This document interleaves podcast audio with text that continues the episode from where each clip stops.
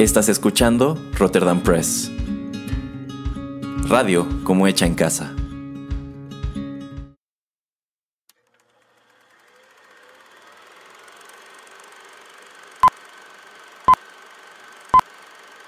Rotterdam Press presenta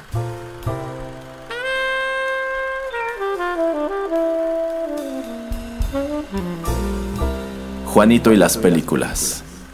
Un espacio reservado para el séptimo arte.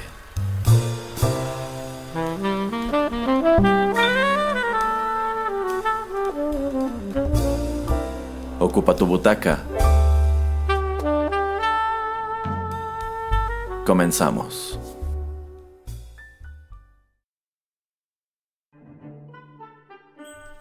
Hola, ¿qué tal amigos? Bienvenidos a una nueva emisión de Juanito y las películas aquí a través de los micrófonos de Rotterdam Press. Los saluda pues el titular del programa, Juanito Pereira, y me acompaña el señor Erasmo en esta emisión. ¿Cómo estás, Erasmo? Muy bien, señor Pereira. Bueno, Erasmo, pues eh, voy a tener que explicarle un poco rápidamente a los escuchas. Ellos ya saben de qué vamos a platicar, de qué película vamos a platicar. Obviamente Erasmo yo creo que puede tener un feeling o más o menos saber de qué eh, vamos a platicar en esta emisión. Pero la historia va de que yo quería grabar esta emisión, queridos escuchas, hace un año y el señor Erasmo por X o Y razón me estaba dando muchas largas, así es que me guardé este programa por todo un año, pero seleccioné la música y todo hace bastante tiempo, así es que puse mi pie eh, en suelo y dije, no, vamos a grabar lo que yo diga. Así es que vamos a platicar de una película que sale en el año de 1990, y- de 1990 música, compo- composición del señor John Williams y dirigida por el señor Chris Columbus. ¿Qué película es, señor Erasmo? Eh, pues ya por lo que acaba de decir adivino que se trata de Home Alone. Sí es, efectivamente. Vamos con la primera canción y ya regresamos.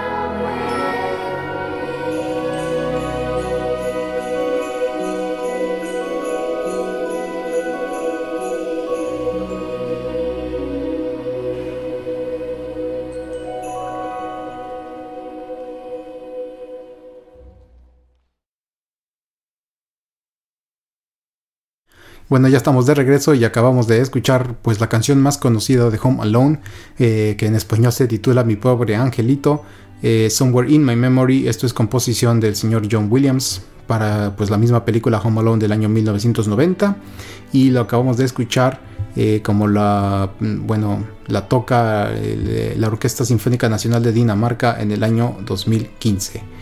Bueno, Erasmo, platícanos pues eh, a grosso modo, o porque digo, obviamente ya mucha gente conoce esta película, pero pues platícanos un poco acerca de mi pobre angelito.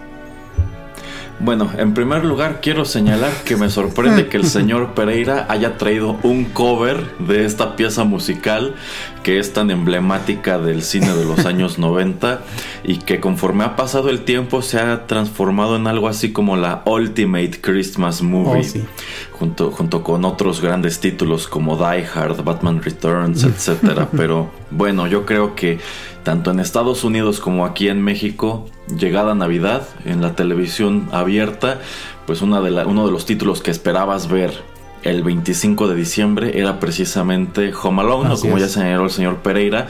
Se conoció en el mundo de habla hispana, o por lo menos en América Latina, como mi pobre angelito. Eh, que bueno, en esa época ya ven que pues los cines y las distribuidoras tenían esa costumbre como de hacer traducciones no muy precisas de los títulos de la película. Pero bueno, muy, muy apropiado el tema creo yo para las fechas. Y pues ya lo dijo también el señor Pereira en el bloque anterior, esta película fue dirigida por Chris Columbus, eh, fue producida por John Hughes y a mí siempre me ha extrañado que no la dirigiera John Hughes porque esto se siente totalmente como una película que hubiera hecho él, con todo y su maldición de la que ya hablaremos un poco más adelante.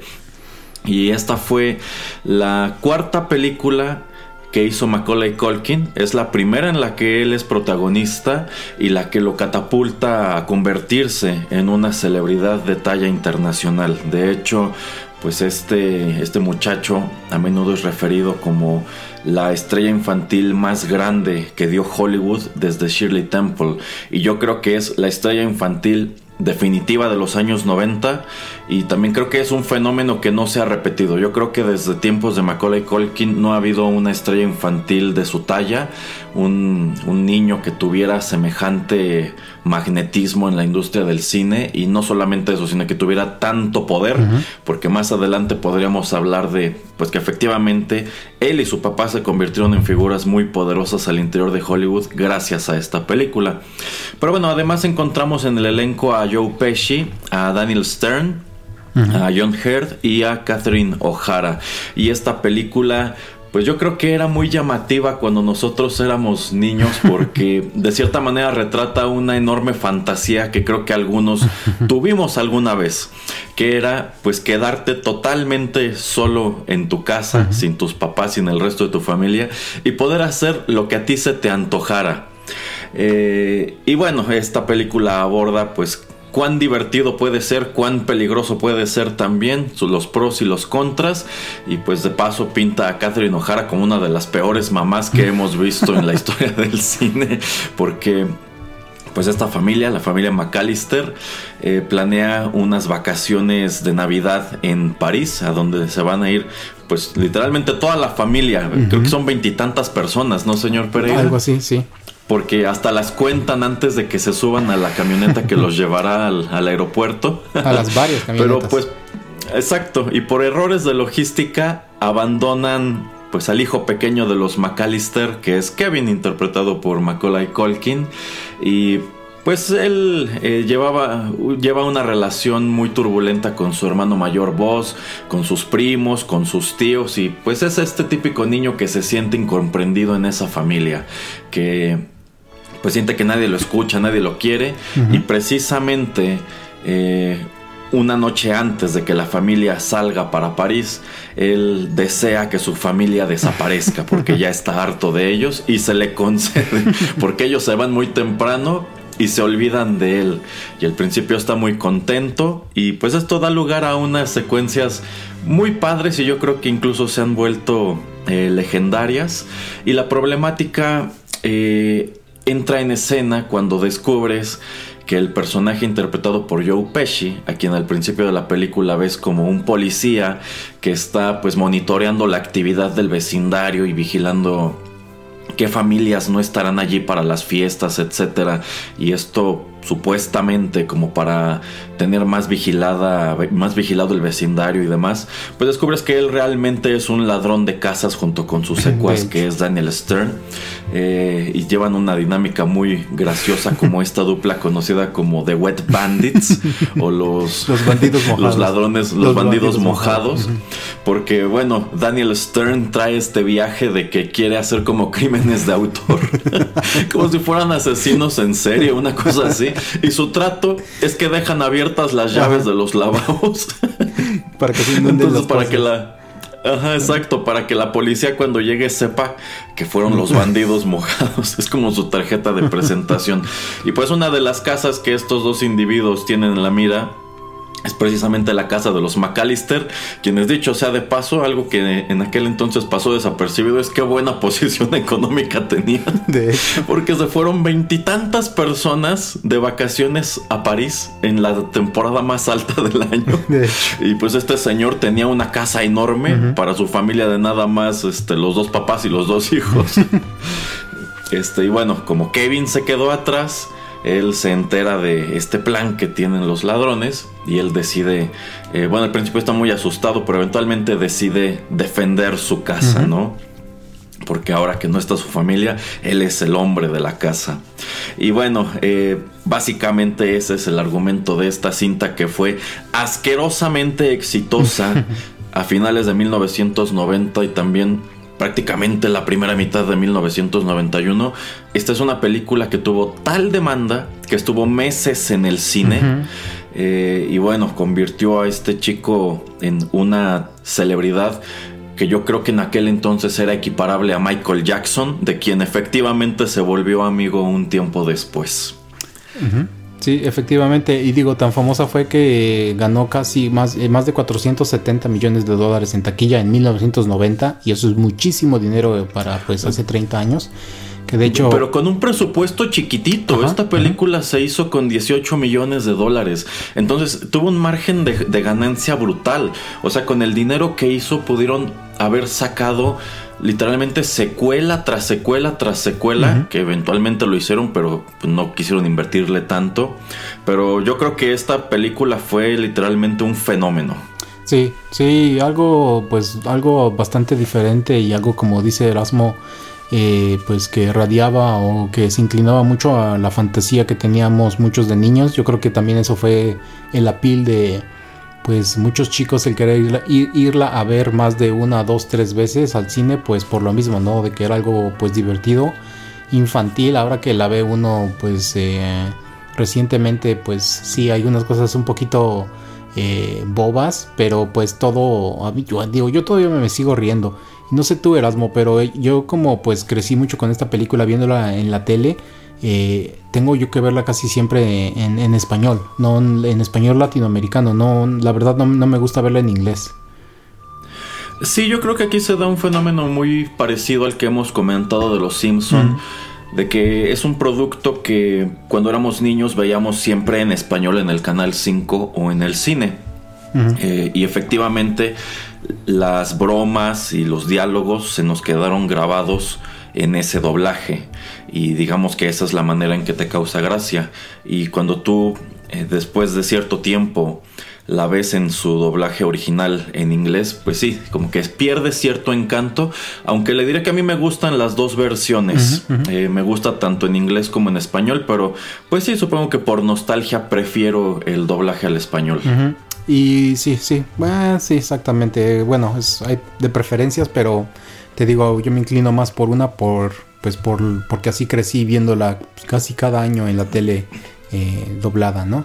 Y bueno, antes de que se nos olvide, el director fue Chris Columbus. Eh, él antes de empezar a, dirigir, pues fue escritor de, cine. Eh, de hecho, él pues escribe los guiones para, por ejemplo, películas como Gremlins, Goonies, también para Las aventuras del pequeño Nemo, que esa me encanta esa película, este, es animada, muy chida. Y su primer, bueno, de sus primeros roles o empleos como director fue la de Mi pobre angelito, luego la segunda, Mrs. Dubfire, eh, El hombre bicentenario con Robin Williams y un par de películas de Harry Potter de Sorcerer's Stone y Chambers of Secrets. Entonces, pues es un señor que sí, eh, pues también le, supo cómo grabar esta película, ¿no, Erasmo? O sea, sí tiene un, buen toque eh, que pues se enfoca mucho, como decimos, en, todo lo que es la época navideña, pero pues también la manera en poder eh, pues de enseñar las, las bromas, no, tanto las bromas, pero las trampas que pone el pequeño McAllister en, su casa para los ladrones, pues sí te, no sé, por lo menos yo sí siento como todo el tiempo que él estuvo trabajando en Hollywood en estas otras películas infantiles como fue Goonies, pues sí se refleja en la pantalla en esta película. Sí, vamos, es un director que ha tenido una trayectoria interesantísima, tanto como escritor como, como director. Eh, probablemente no es así súper famoso como Steven Spielberg pero tiene cosas muy padres, tanto así que sin bronca podríamos hacer un programa de estos oh, dedicado a solamente algunos de los éxitos que tuvo, por ejemplo, en los 80 o en los años 90.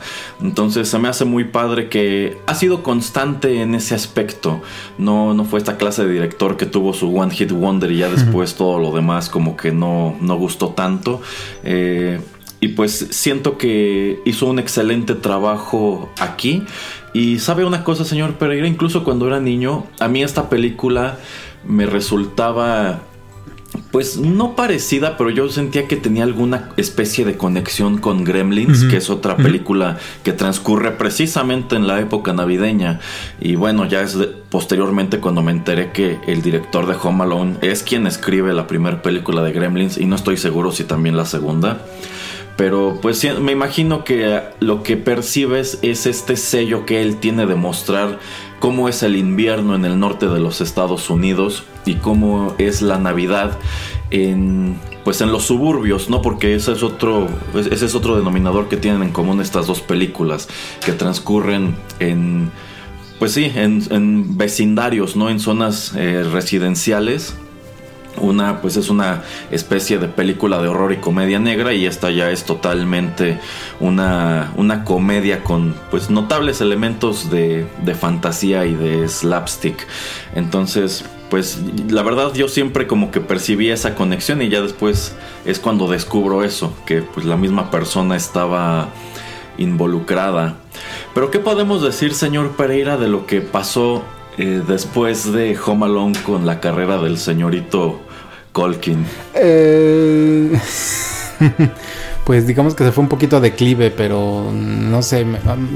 Yo sé que Erasmo, bueno, próximamente traeremos un programa nada más dedicado a él.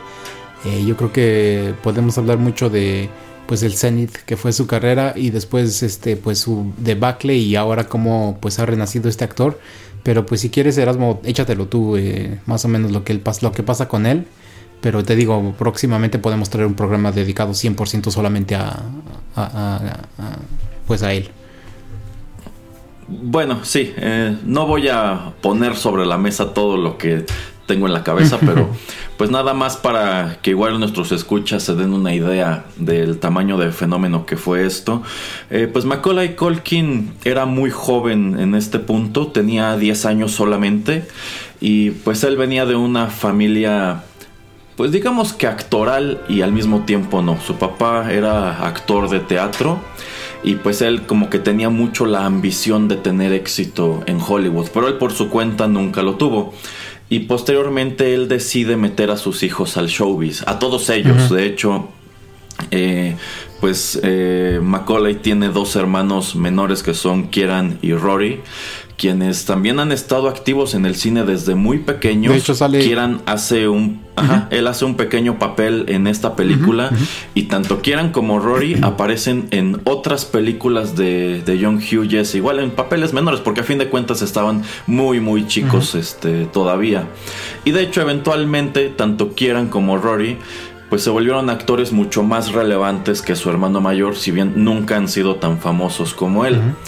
Pero dado que Home Alone fue un éxito de, este tamaño, pues digamos que Macaulay Culkin se convirtió en el child star que todo mundo quería tener.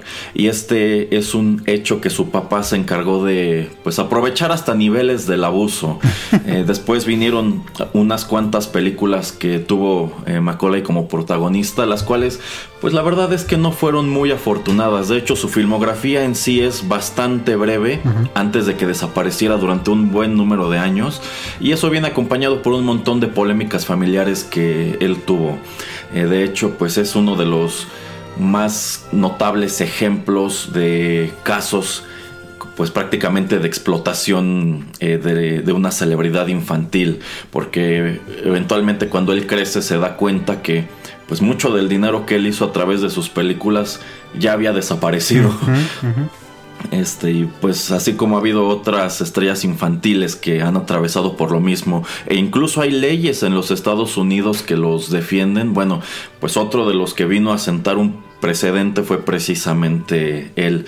Eh, y bueno, también un dato un tanto infame es que así como él era muy popular y había muchos, muchas producciones que deseaban atraerlo porque estaban seguros que contar con él iba a llenar las salas de cine, pues muchas de esas producciones terminaron totalmente desencantadas porque pues él estaba muy controlado por el papá y el papá se encargó de hacerle la vida imposible a medio mundo en Hollywood y durante unos cuantos años se convirtió en un tipo muy poderoso. Por allí hay otro par de producciones en donde apareció Macaulay, en donde pues tenían considerables fricciones con productores, con directores, porque el papá pues prácticamente exigía mil cosas para su hijo y también para él.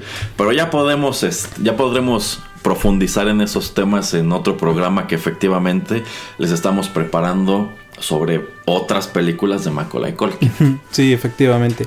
Bueno, antes de ir a la siguiente pausa, al siguiente segmento musical, pues eh, la música de John Williams, de hecho fue nominada, según yo, creo que al Oscar sí para mejor original score. Entonces eso también muy, muy interesante y muy chido escuchar a John Williams pues en algo un poquito diferente, no simplemente en fantasía o en eh, acción, aventura como lo fue pues eh, con Star Wars o con las de Indiana Jones, ¿no? Erasmo es una música pues que va muy afín con todo lo que es este, la época navideña. Sí, sobre todo tomando en cuenta la época, yo creo que esto fue como trasladar a John Williams a, un, a, un, a una obra con la que él quizá no estaba muy familiarizado o, la que, o con la que el público en sí no lo relacionaba. De hecho, no estoy seguro, pero me parece que John Williams no era la primera opción para musicalizar esta película, sino que fue algo más bien fortuito. Y pues sí, terminó por ser una banda sonora igual de memorable que todo al interior de este título. Y estuvo nominada efectivamente a la Academy Award como Best Original Score. Y también esta pieza musical que nos presentó el señor Pereira de Somewhere in My Memory estuvo nominada como mejor canción. Pero pues no ganó ninguno de esos premios. No.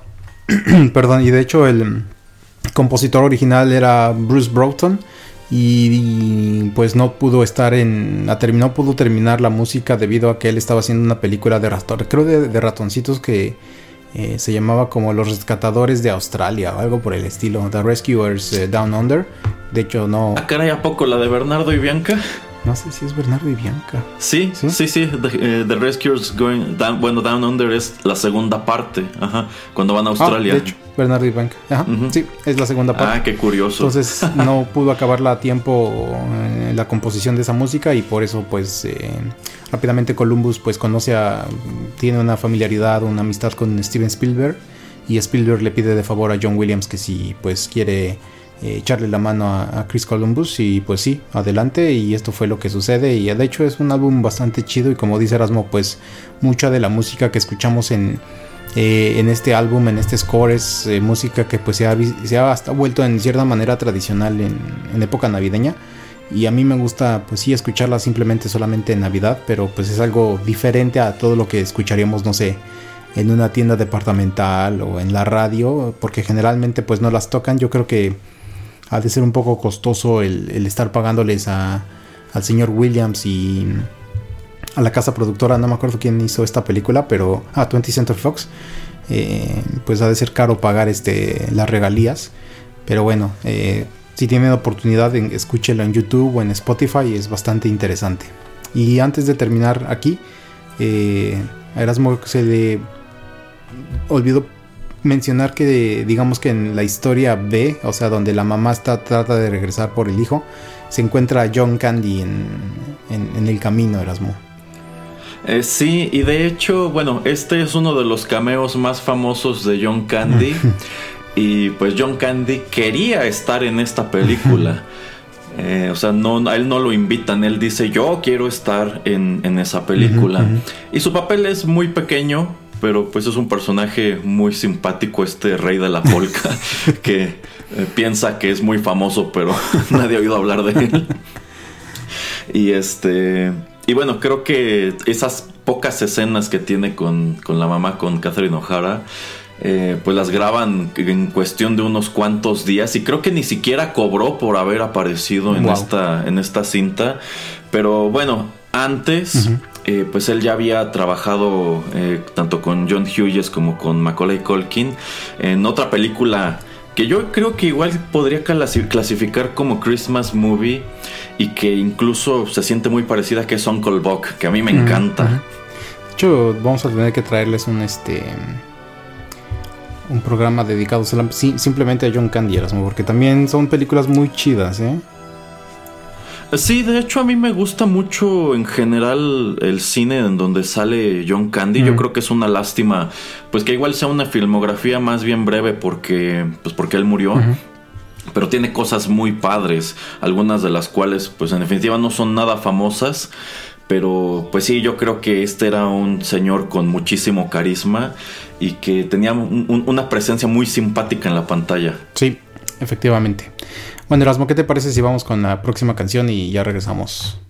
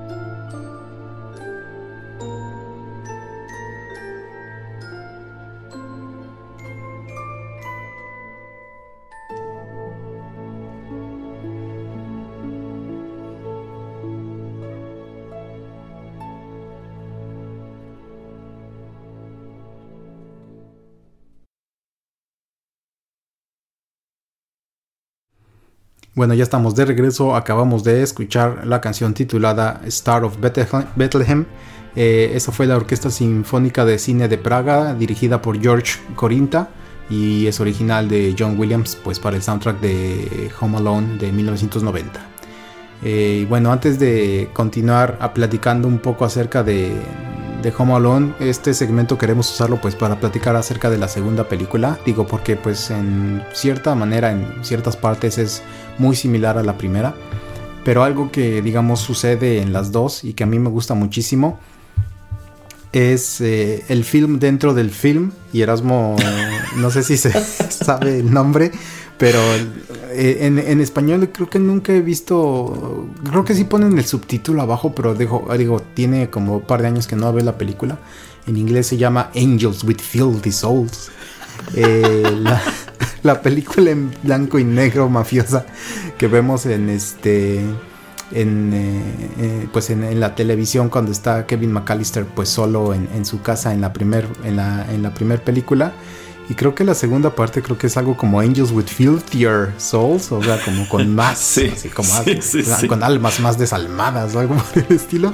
Y siempre, antes de que el internet existiera, corría, corría el, el, rumor urbano de que sí, sí existía esta película. Esta película salió en los 40 en los 50 y que solamente, pues no sé, o que sí existió, que 20th Century Fox la, nunca la, la puso en premiere la tenía ahí guardada y que Chris Columbus la encontró y que pues así como que la trató de modificar o no de modificar pero de tomar pequeños extractos para ponerla eh, pues en, su película adaptarla a lo que iba con su guion.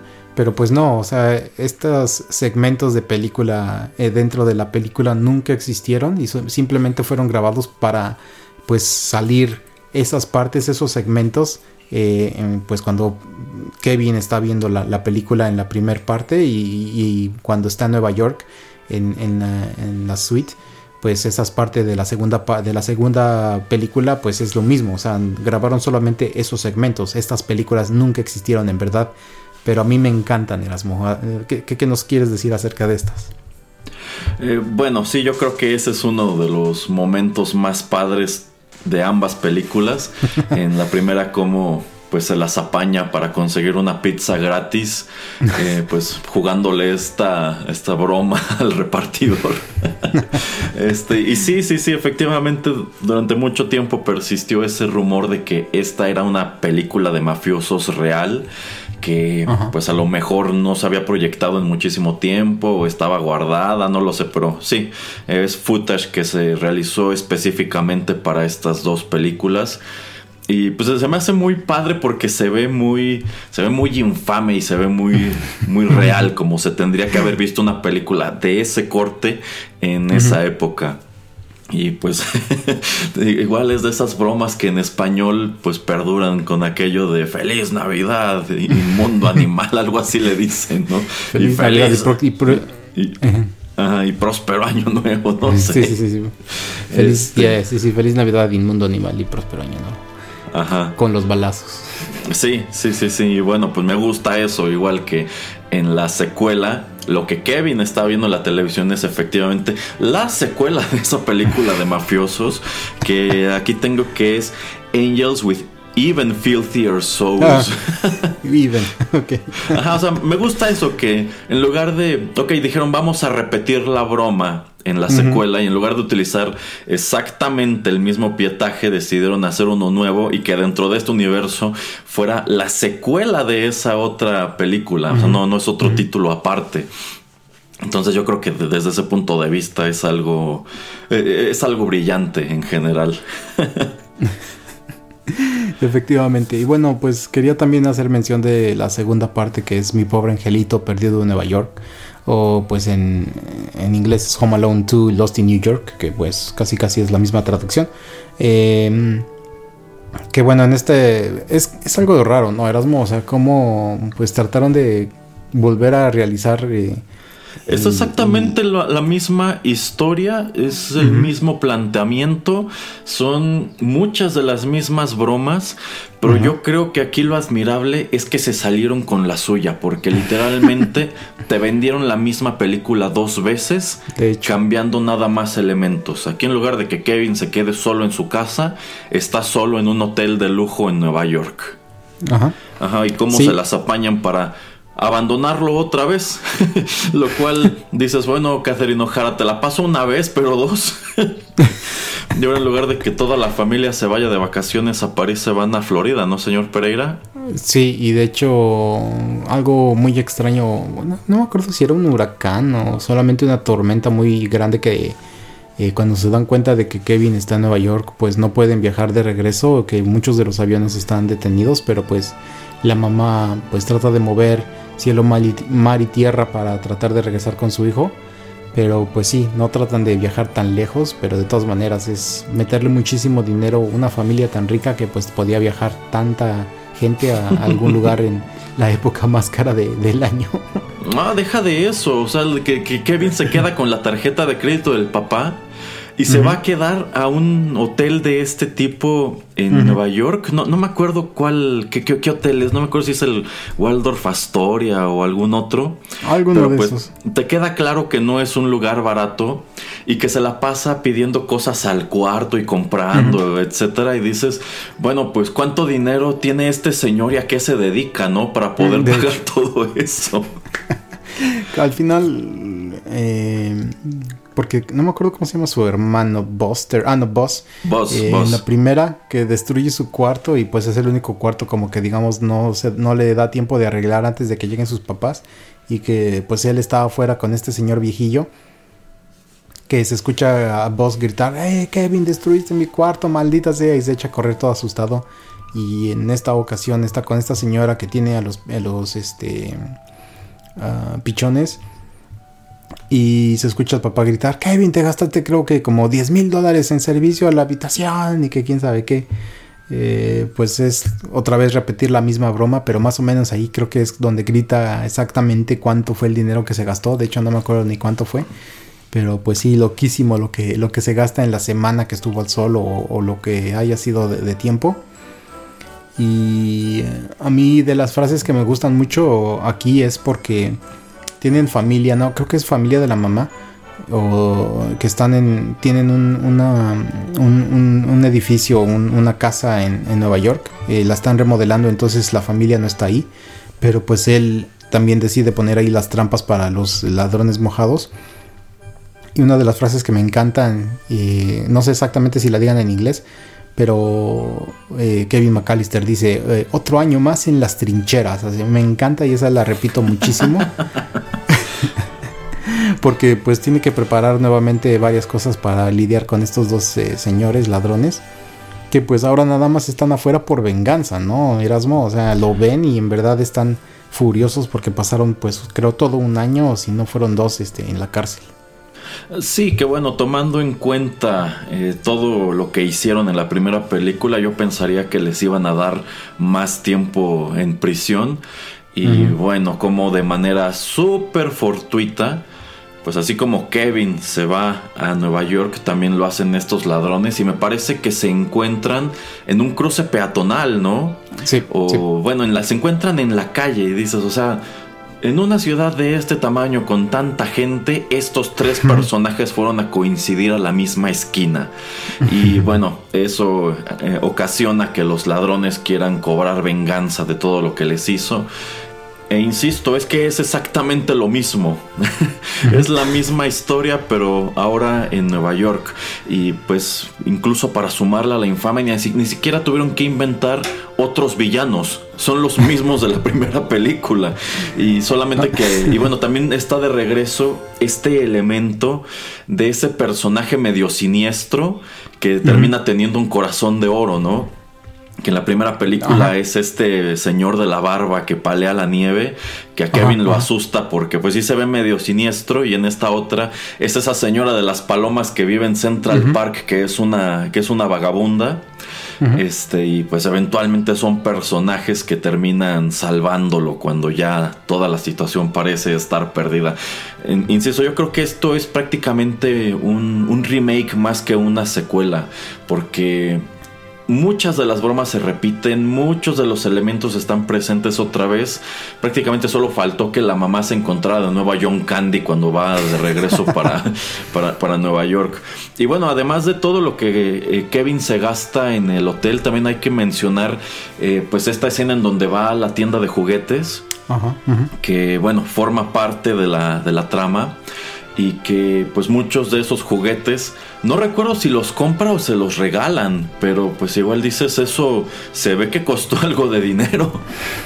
De hecho, creo que el señor que es dueño de la tienda le manda algunos regalos porque pues detiene a los ladrones mojados de no robar el dinero que van a dar a caridad, porque creo que el 24 abre este señor su tienda y todo lo que recauda este día eh, lo da a, varias caridades el, día siguiente. Entonces, la manera en que Kevin detiene a los ladrones es agarrar un ladrillo y lo avienta contra la ventana y así es como hace sonar la alarma, pero le deja una nota de perdón que le destruí la ventana, pero pues luego cuando tenga mi mesada o algo por el estilo se lo voy tratando de pagar de a poquito, pero pues fue como como pues tratando de hacer el bien y de alguna manera este señor dueño de la tienda pues descifra que es Kevin y pues se lo agradece, ¿no? Ya, ya, ya, es que no me acordaba de ese detalle. Pero pues sí, o sea, a fin de cuentas esta fue una, una película igual de exitosa. Probablemente no en la misma escala que la primera, pero pues yo sí me acuerdo muy bien que ese año pues esta era una, eh, eh, esta era una de esas cintas que todos estaban esperando, ¿no? Era la que todo mundo se volcaría a ver en los cines ese, ese diciembre. Y pues también infamemente fue la última película de Home Alone en contar con Macaulay Culkin, ¿no?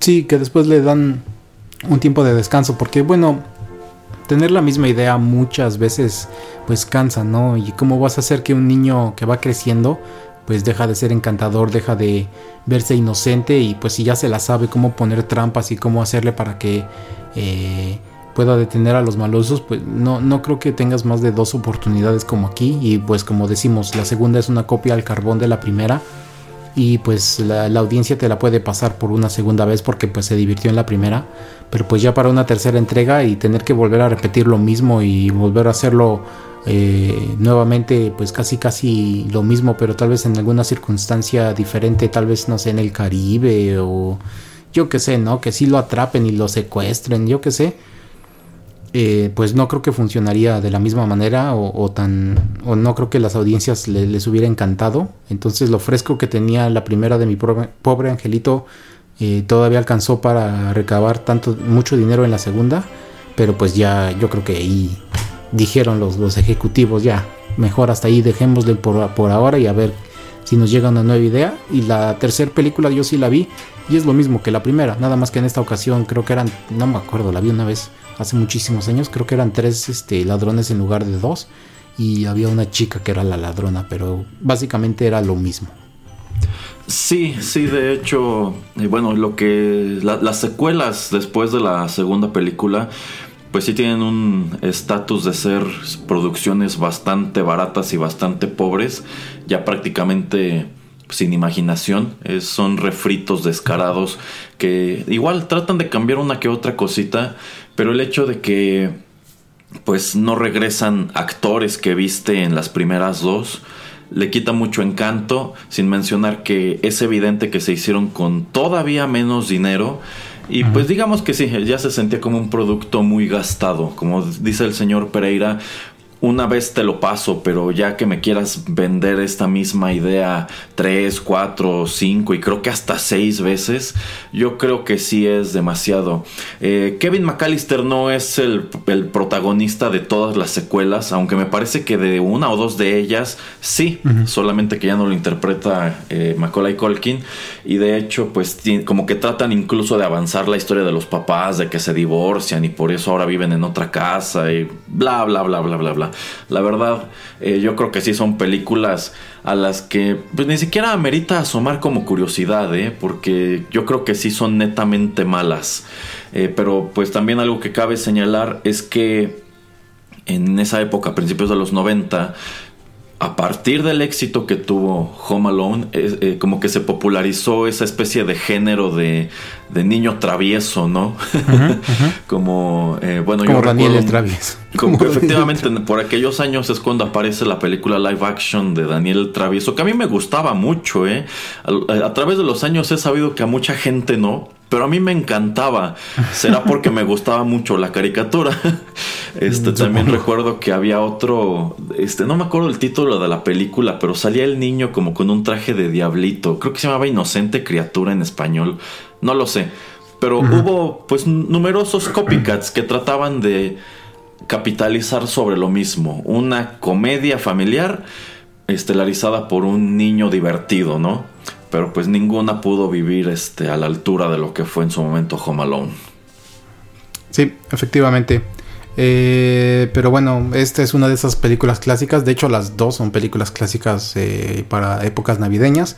De hecho, si esto lo están escuchando en algún lugar en Latinoamérica, probablemente en dos, tres canales que ustedes tengan en su televisión lo están pasando ahora o en la noche eh, lo van a pasar. Entonces, eh, pues yo siempre sí me daba un poquito de tiempo porque pues es una película muy light y la puedo tener así como en el eh, en background, así estoy haciendo otra cosa, pero pues de vez en cuando le pongo atención y pues siempre me ha gustado, ¿no? Es algo como que se ha vuelto hasta en cierta manera tradición de verla y que aún que han pasado casi 30 años de esa película, pues no me canso en verla una vez cada par de años. Bueno, las dos, ¿eh? Las dos. Eh, bueno, yo. a mí me gusta ver la primera.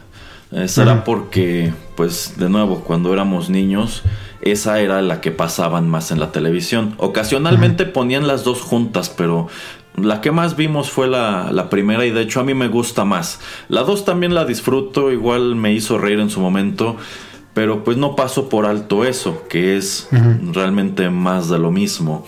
Y bueno, este, incluso ahora que mucha gente ya empieza a no tener como tal televisión, pues estoy seguro que este es un título que debe estar disponible en alguno de los servicios de streaming que hay a la mano. Eh, me parece que está en Disney Plus, eh, creo. Debe estar. Porque como, como es una película de 20th Century Fox, creo que sí está allí en este en Disney Plus. Y si no, pues abundan la cantidad de clips en, YouTube. Es de estas películas que tiene tantos clips en ese servicio que prácticamente puedes verla completa en cachitos. sí, así es. Y bueno, para no extendernos tanto, Erasmo, porque les traigo una última canción, ¿algo más que quieras decir acerca de este par de películas? Eh, bueno, pues que su historia aún no se termina. Ya está en producción un remake de la cinta original estelarizada por Archie Yates. Si no les suena este actor, es el niño gordito que apareció en Jojo Rabbit. Eh, me parece que la intención es trasladar la historia al Reino Unido eh, y, bueno, no, no tengo el dato de cuándo se verá esto, pero ya existen los planes de pues volver a relanzar esta franquicia.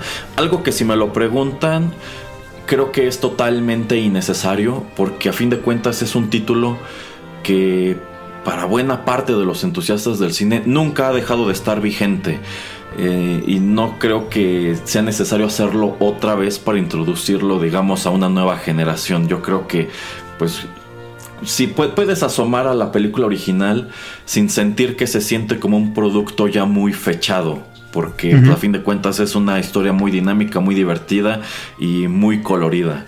Entonces, eh, pues a ver cómo le va a ese remake, aunque insisto, a mí no me entusiasma gran cosa. Sí, sí, a ver, a ver qué sale. Bueno, pues eh, quiero darle entonces a todos ustedes las gracias por haber escuchado este programa. Eh, ¿Algún último comentario, Erasmo? Pues de nuevo muchas gracias por habernos acompañado en esta emisión sorpresa navideña que nos preparó el, señor Pereira. Creo que es un muy buen título para estas fechas y una muy buena manera también de cerrar el año aquí en el podcast. Efectivamente, y bueno, pues los vamos a dejar con música. Esto no aparece per se en, las películas, pero pues eh, a mí me gusta la interpretación que hace eh, este chico que, bueno, chico cuando la graba John Ofar Ree creo que es de Corea del Sur eh, y lo graba creo en el año de mil, del 2013. Have Yourself a Merry Little Christmas. De hecho, esta es bueno, una composición para el musical Meet Me in St. Louis del año 1944 y fue interpretada originalmente por Judy Garland. Entonces los dejamos con música. Muchas gracias por haber escuchado este programa y pues no dejen de estar atentos a todos los contenidos que tenemos aquí en Rotterdam Press. Muchas gracias y hasta la próxima.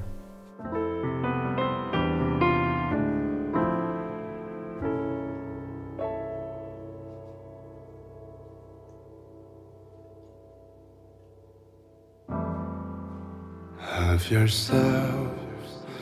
A merry little Christmas.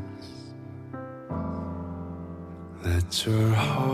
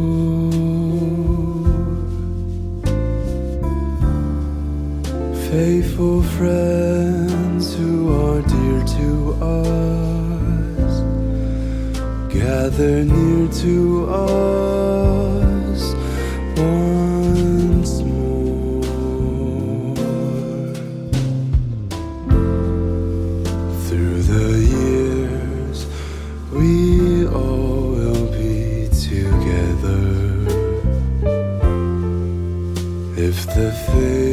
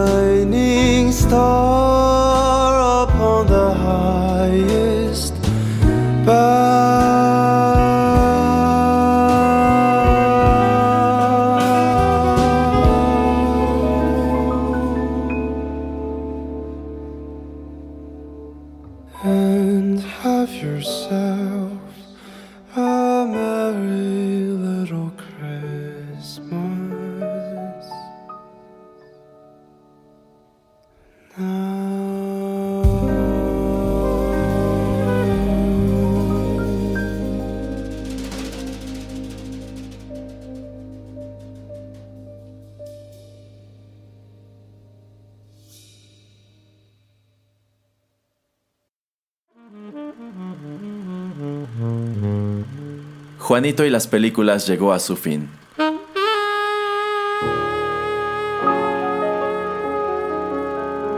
Pero no te vayas todavía, que hay permanencia voluntaria. Quédate con nosotros en Rotterdam Press.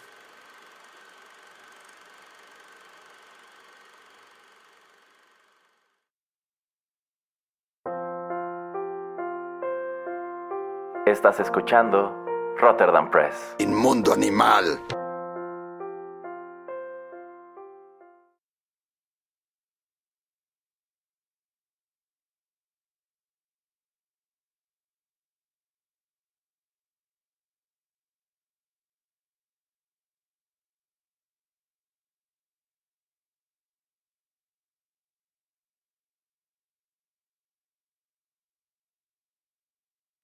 Feliz Navidad, inmundo animal.